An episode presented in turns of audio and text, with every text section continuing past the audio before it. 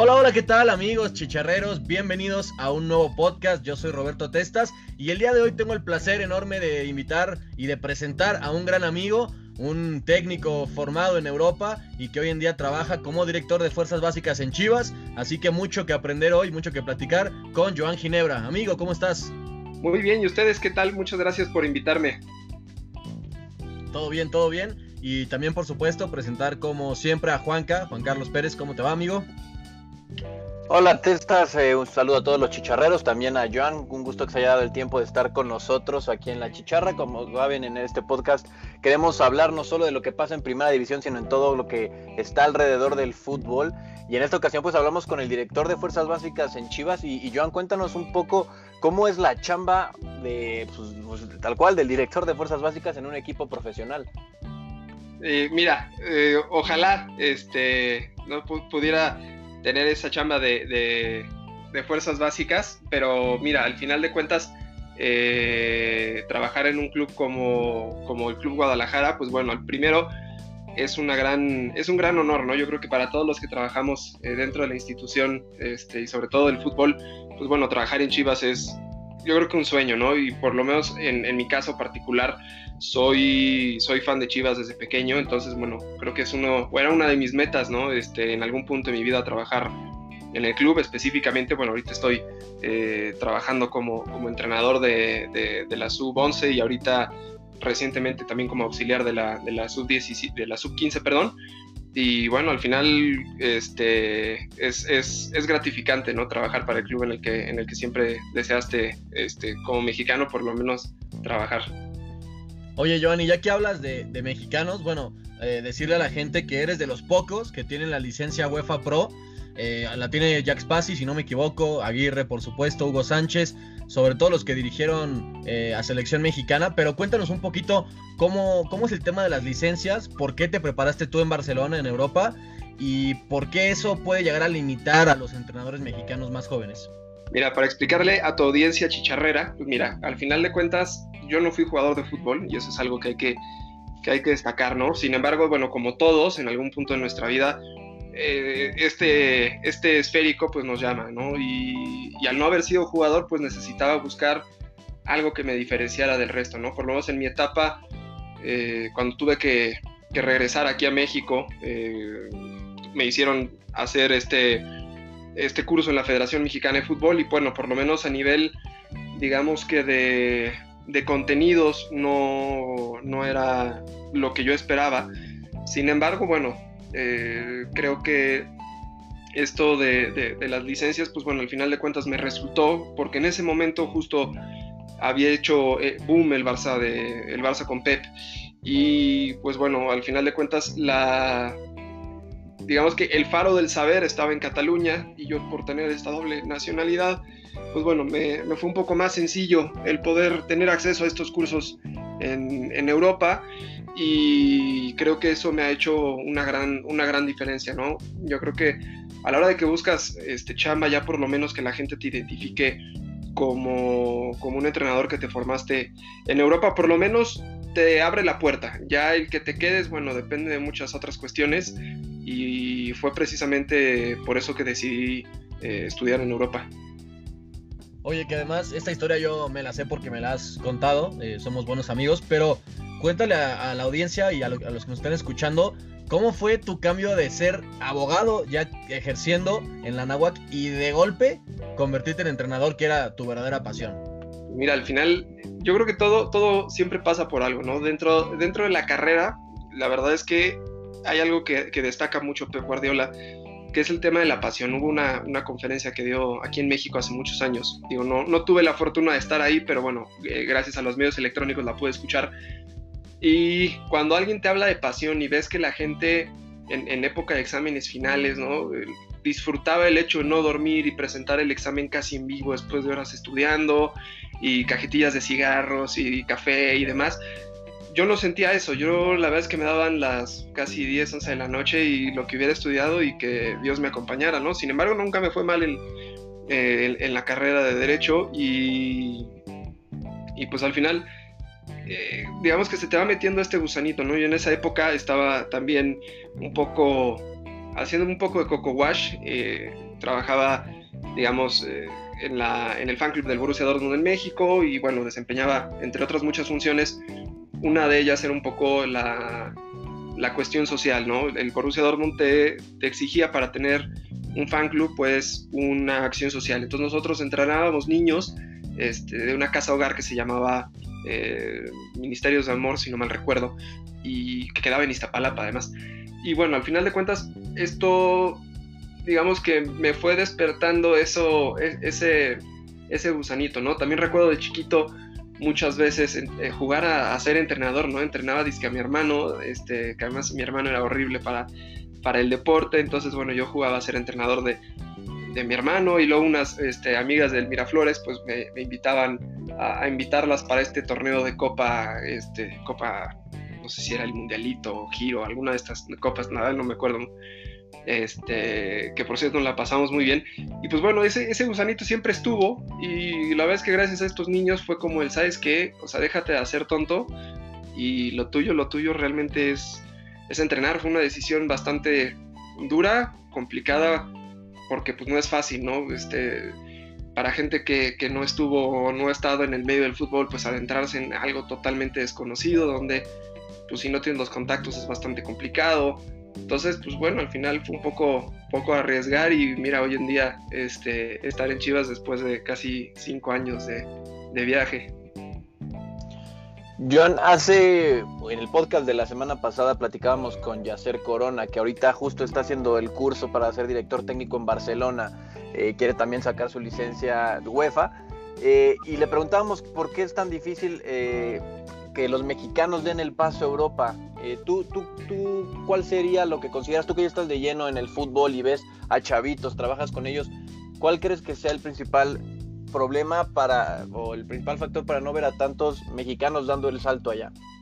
Yo creo que es un tema de comodidad, digo, eh, esto también lo he platicado con Jack y con muchas personas, es un tema, es una zona de confort, es un, digo, si en México la verdad es que sabiendo que el mercado de entrenadores se mueve con relativa o sea, bastante rápido y donde además este, hasta antes por lo del coronavirus era un medio donde se ganaba muchísimo dinero, la verdad es que la zona de confort ahí está. Entonces, la realidad es que también es un tema de educación, ¿no? Donde, donde bueno, volvemos eh, digamos que desconocer o llamar vende humo a algo que por lo nosotros no, hemos estudiado antes.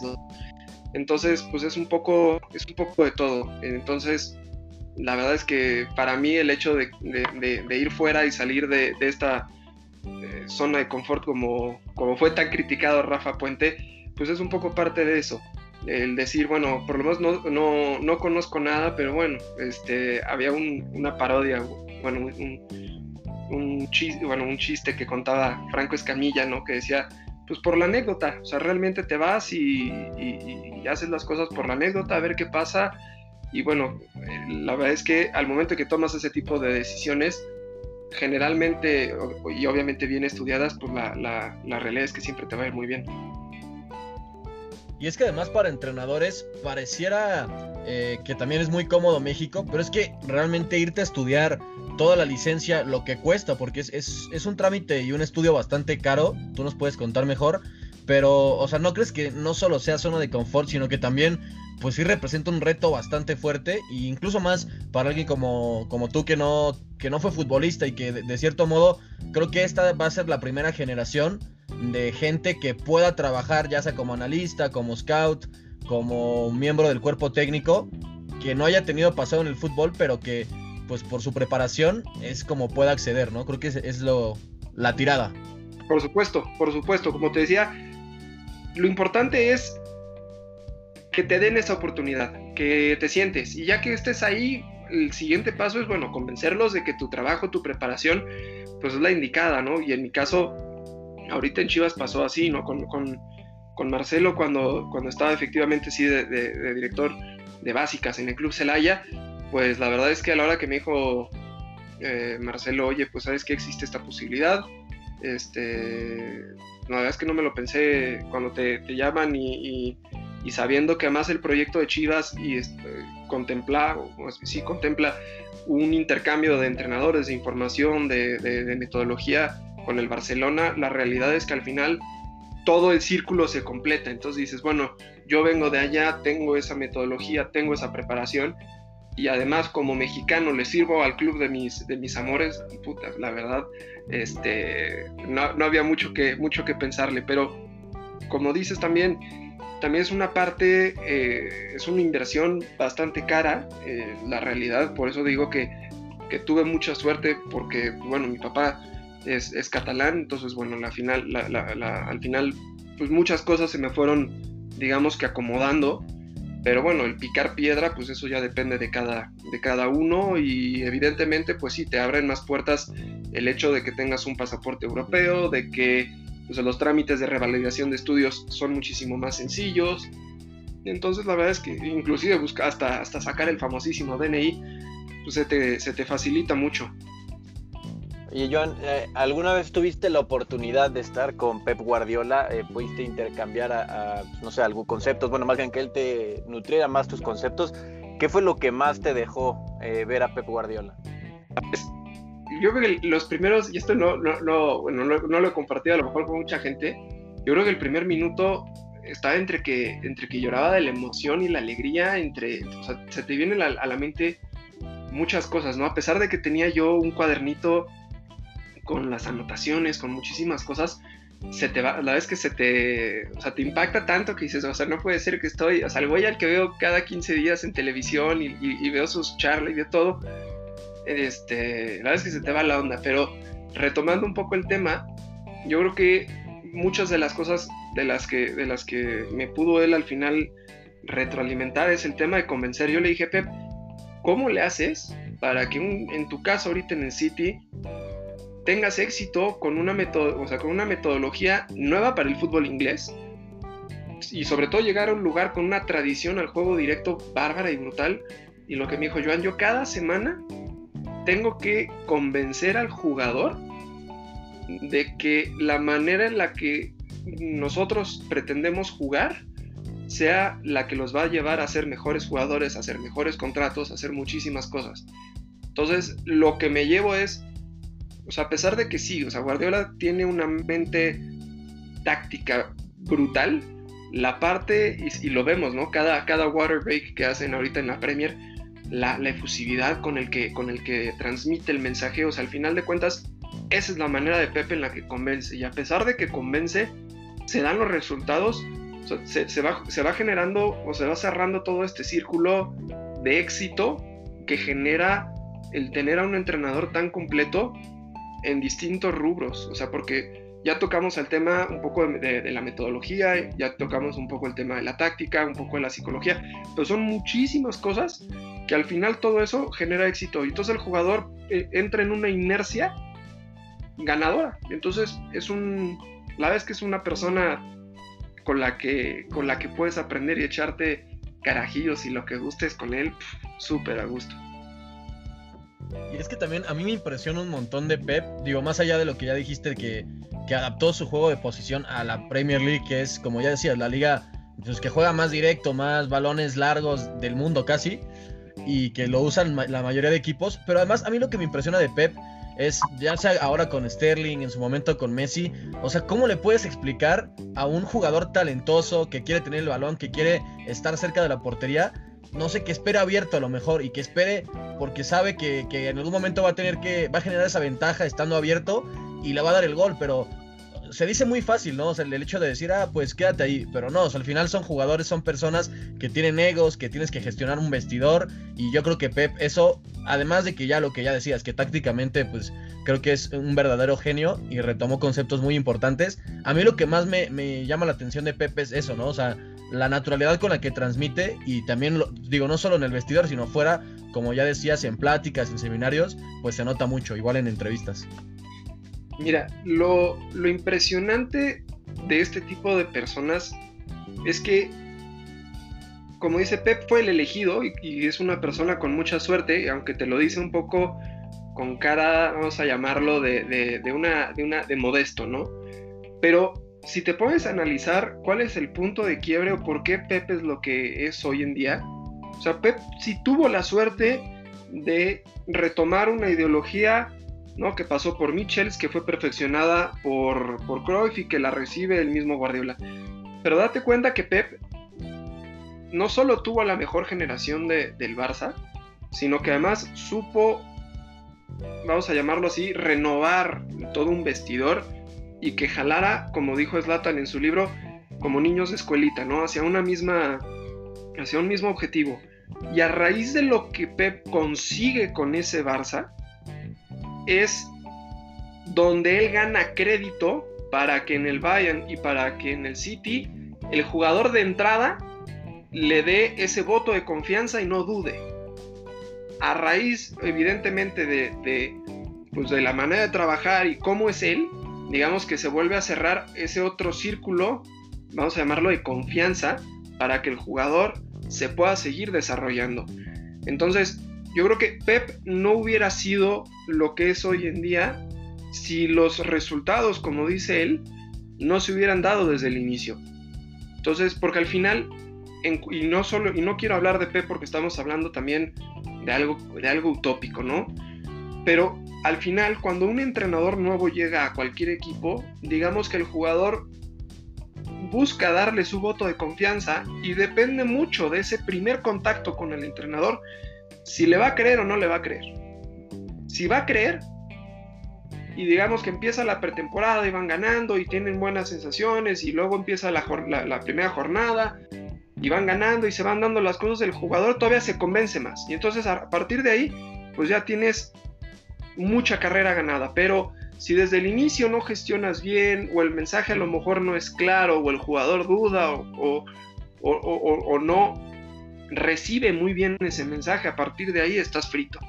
Entonces, mucho tiene que ver ese primer, ese primer concepto y hablando de entrenadores mortales, todos tienen una, como una tarjeta de crédito, ¿no? Tienen esta línea, una línea de un, límite de gastos donde a partir de ciertos resultados y no sé qué, el jugador empieza a dudar y entonces es ahí donde empiezan a tener las camitas y las dudas y las alarmas. Entonces sí, es bastante, es bastante complejo.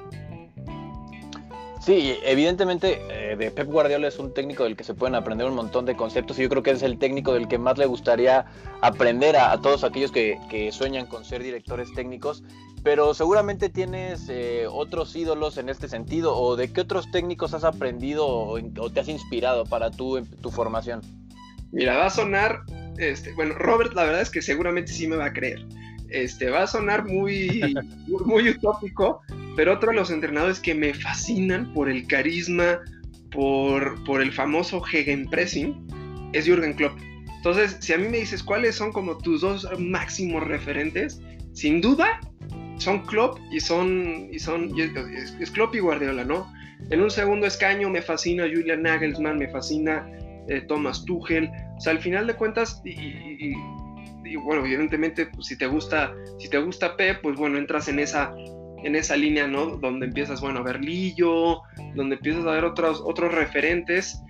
Y, y, bueno, a nivel, por ejemplo, a nivel México me llama mucho la atención este el Nacho Ambriz, evidentemente Javier Aguirre por sobre, sobre todas las cosas. Y luego, a pesar, y van a decir que también, ¿no? por sonar un poco barbero, pero también Jack Passy a pesar de que no tiene los reflectores que debería de tener y además de que, de que fue, mi, fue mi jefe en la selección, en la selección nacional de San Kitts y Nevis, es una persona con muchísimos conceptos de Cruyff, pero es, es, antagónico a Cruyff. Es algo, es algo muy divertido porque ves muchas cosas de, de Klopp que podrías ver en, en Jack, es un excelente comunicador. Entonces, yo creo que ah, son, muchas, son, muchas, son muchas influencias lo que va formando a, a cada entrenador. Por ejemplo, Ahorita que estoy de auxiliar del Chore Mejía, también estoy aprendiendo cosas. O sea, al final de cuentas, de todas las personas con las que te vas cruzando, te vas, te vas, te vas, vamos a llamarlo así, te vas llenando como un tanque de, oxígeno en el que vas a una mochila, ¿no? Donde vas poniendo toda la, la, experiencia dentro. Y sin duda alguna, hasta de.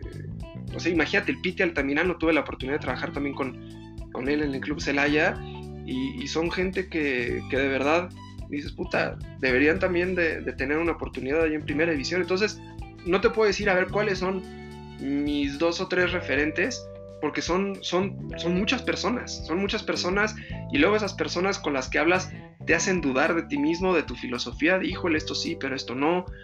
Al final de cuentas, de lo que no, me ha quedado muy claro, la conclusión a la que siempre llego y va a sonar muy simplista es, no existe una fórmula mágica para ganar. Si existiera, evidentemente todos ganarían, como dice Cruyff, si todos los jugadores se persinaran, ¿no? Esto siempre acabaría en empate, ¿no? Y, lo, decía Cruyff. Entonces es un poco haciendo referencias de, todo esto.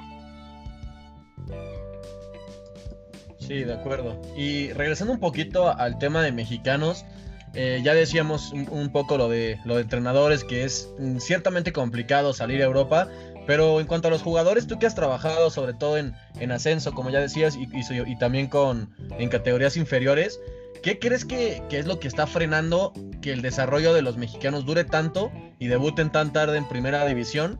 Y en mi opinión eso también afecta para que se vayan más tarde a Europa o se complique su, su salida a Europa. Entonces, ¿Cuál es tu opinión ahí? ¿Crees que deberían salir antes? Y también, pues, ¿qué crees que los está frenando? Híjole, lo que nos está frenando es, yo creo que, y vuelvo al, punto que tocamos al inicio, es, la educación. O sea, es increíble que nosotros, como entrenadores, no seamos capaces de enseñarle a un jugador a pensar. Eso, es, eso para mí es, es, es vital, ¿no?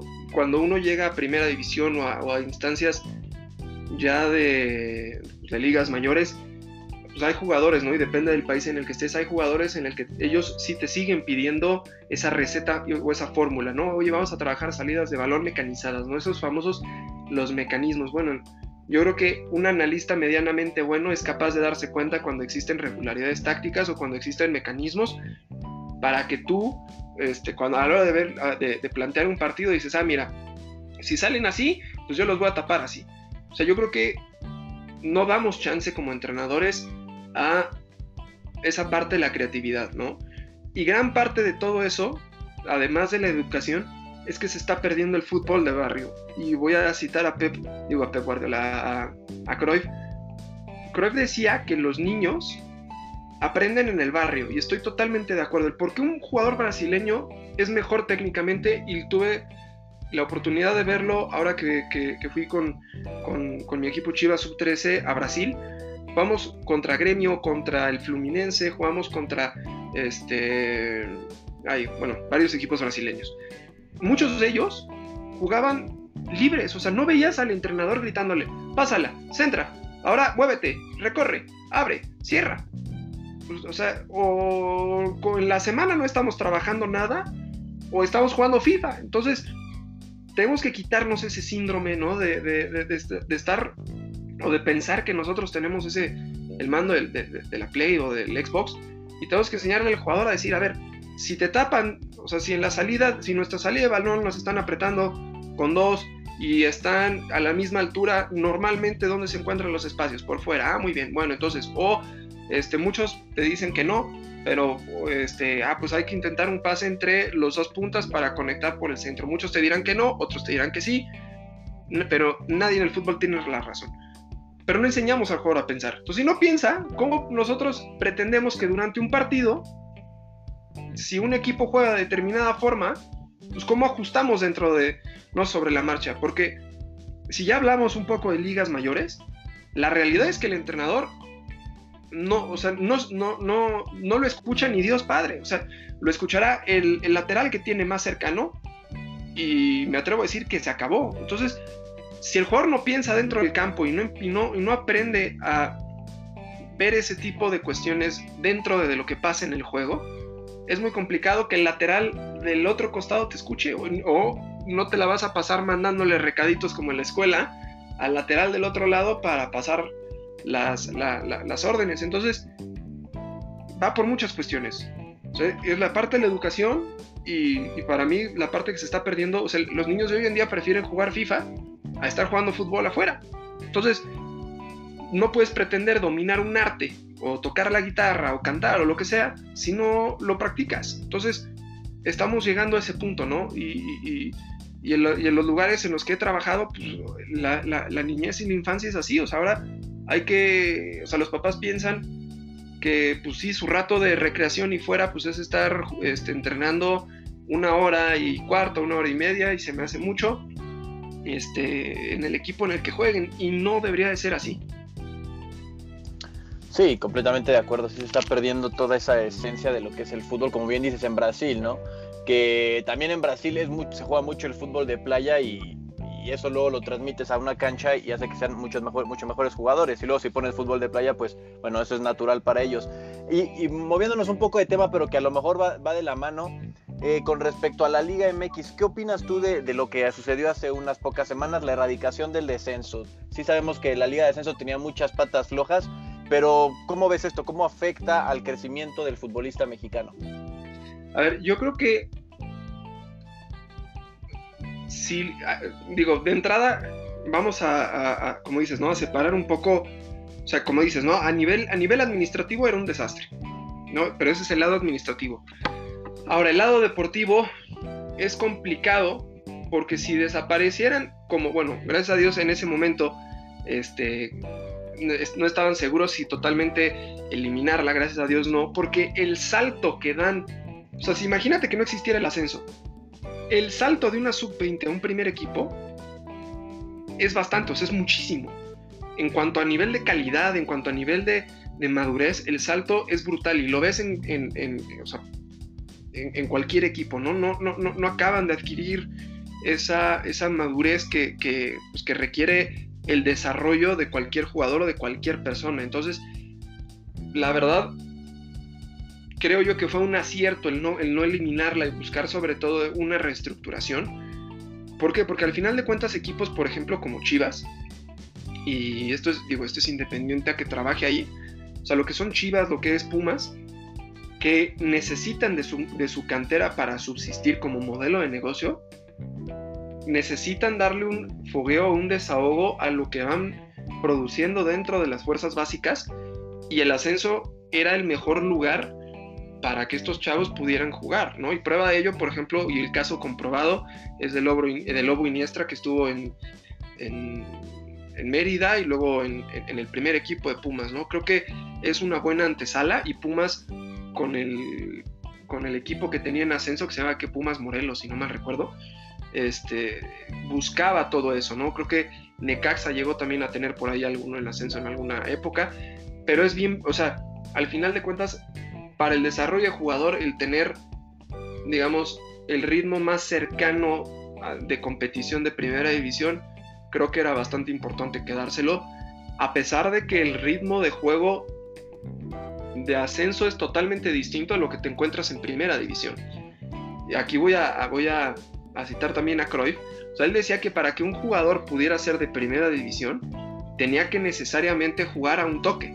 jugador que jugaba a dos toques o tres no servía para primera división. Y muchos años después lo entiendes porque los ritmos de juego son totalmente distintos. Entonces, es complicado, eh, digamos que para los jugadores jóvenes, emigrar a Europa porque juegan a otro ritmo, donde se juega sobre todo a otras cosas. Y una de las cosas que me pareció muy interesante es que tuve la oportunidad de, conocer al director deportivo del Philadelphia Union, que había trabajado en el, en el, Red Bull de Salzburgo, era que me decía Joan, me parece muy, muy curioso que en la Liga Mexicana no existan sobre todo los, eh, las transiciones. Y esto te puedes a pensar y dices, bueno, eh, esto te quiere decir que a lo mejor el ritmo de, partido es otro, y entonces te, metes tanto ya en, un, mundo que, que, la verdad puedes sacar muchísimas conclusiones. Sí, de acuerdo, y que además eh, creo que, bueno, te ha tocado trabajar en, ascenso, o sea, en, en Correcaminos, perdón, y en Celaya. También que nos platiques un poquito de esas etapas que, aprendiste, a qué te dedicaste en ese entonces. Y, es justo también lo que hace algunas semanas platicábamos, que estuvo con nosotros Diego de Buen, que llevaba varias temporadas jugando en primera división y que sí notó mucho ese, ese retroceso en cuanto a ritmo, ¿no? O sea, que, que sí se nota demasiado. Y justo lo que decías, en relación Liga MX, compararlo con las grandes ligas, pues estamos viendo a, Guido, a Guido sufrir muchísimo en el Betis, uno de los jugadores pues mejor eh, capacitados en la Liga MX, ¿no? En esa labor de, de, ser un interior de presión y allá pues le cuesta mucho más trabajo girar, hay menos espacio y menos tiempo. Entonces yo creo que lo, el tema del ascenso es interesante porque estoy totalmente de acuerdo contigo que es un salto muy fuerte entre una liga de, de filiales como ocurre en Inglaterra y la Premier League, que es algo que también critican bastante allá, ¿no? Sí, a ver, la realidad es que si lo vemos por el lado, o sea, por el lado deportivo, es un acierto que no lo hayan quitado. Ahora, si nos metemos al lado deportivo y de competición, el que, el que hayan quitado el ascenso y descenso le quita sabor, hombre, sí, pero por lo menos en desarrollo de jugadores te va a servir muchísimo más. Entonces, lo importante es que siempre debemos, hasta como clubes o como liga, ver que el jugador, bueno, a pesar de que es persona y depende del modelo de negocio que tengas, metiéndome un poco al lado administrativo, pues te puede representar en un futuro alguna ganancia. Lo que también nos hemos, digamos, yo creo que estancado, y me estoy metiendo también un poco a lo administrativo, es ¿por qué solo ver, por qué, por qué solo queremos ver Europa? O sea, ¿por qué no ver a otros mercados emergentes, Costa Rica, Canadá, este, no lo sé, mm, Panamá o la India o Coreas o Chinas o, ¿sabes? Hay, hay, muchísimo mercado y solamente nos queremos enfocar, ah, no, yo solo quiero exportar jugadores a Europa porque, hombre, sí te van a dejar muchísimo dinero, pero ¿cuántos? O sea, ¿cuántos jugadores eres capaz de mandar a Europa? La realidad es que ni siquiera el mismísimo Pachuca manda jugadores cada año. Entonces, oye, es que a lo mejor no me voy a llevar este, digo, ustedes seguramente sabrán más, pero ¿por cuánto se fue en una primera instancia Raúl Jiménez? ¿Unos 20 más o menos? 20 15, creo, 15 millones. Entre 15 y 20, ¿no? Dices, a ver, no lo vas a ganar 15 o 20, pero oye, si te están dando 100 mil dólares por un jugador que se va a la India, oye, con 100 mil dólares capaz que pagas la operación de un año de fuerzas básicas, ¿no? O con 100 mil dólares seguramente te alcanza para renovar las instalaciones deportivas de tu primer equipo, ¿no? Entonces, yo creo que si México realmente empezara a ver por el tema de formar a sus entrenadores, creo que seríamos, o sea, que, podríamos ser una, una, potencia, por lo menos, eh, de exportación importante en América del Norte, ¿no? Porque no puede ser que los uruguayos, creo que no pasan de los, creo que son dos, dos, dos o tres millones de habitantes, exporten más jugadores que nosotros, ¿no? O los argentinos o los brasileños. Yo creo que algo está mal, ¿no? Cuando sabes que eh, México es el país con más jugadores profesionales, entre comillas, y esto es un dato que por ahí lo sacó, no sé si FIFA, no me acuerdo dónde lo leí. Dices, a ver, te puedes a pensar y dices, oye, ¿cómo teniendo más jugadores que muchos países no mandas, o sea, jugadores a, otros, a, otras, a otros lugares? Y entonces luego vemos como bichos raros, ¿no? A Tofik Warch que se va, ¿no? Nicaragua, Honduras, que la está rompiendo allá abajo. Oye, pero pues el güey acaba de ser campeón en, no recuerdo si fue Nicaragua o Honduras. Entonces, está mal, hombre, no, yo creo que al final no está faltando eh, un poco más esa visión de, buscar otros, otros mercados y sobre todo ver por, el desarrollo de los jugadores. Sí, completamente de acuerdo. Y Joan, ya para ir cerrando, ¿cuál eh, sigue siendo tu objetivo? ¿Cuál es tu objetivo principal actualmente? ¿Dirigir en Liga MX o eso es solo un objetivo mediano? ¿Vas más allá? Mira, a corto plazo quiero seguirme afianzando en Chivas, ¿no? Porque creo que trabajar ahí es un, es, un sueño. Ahora, me gustaría algún día poder ser auxiliar de primera división de Chivas, evidentemente.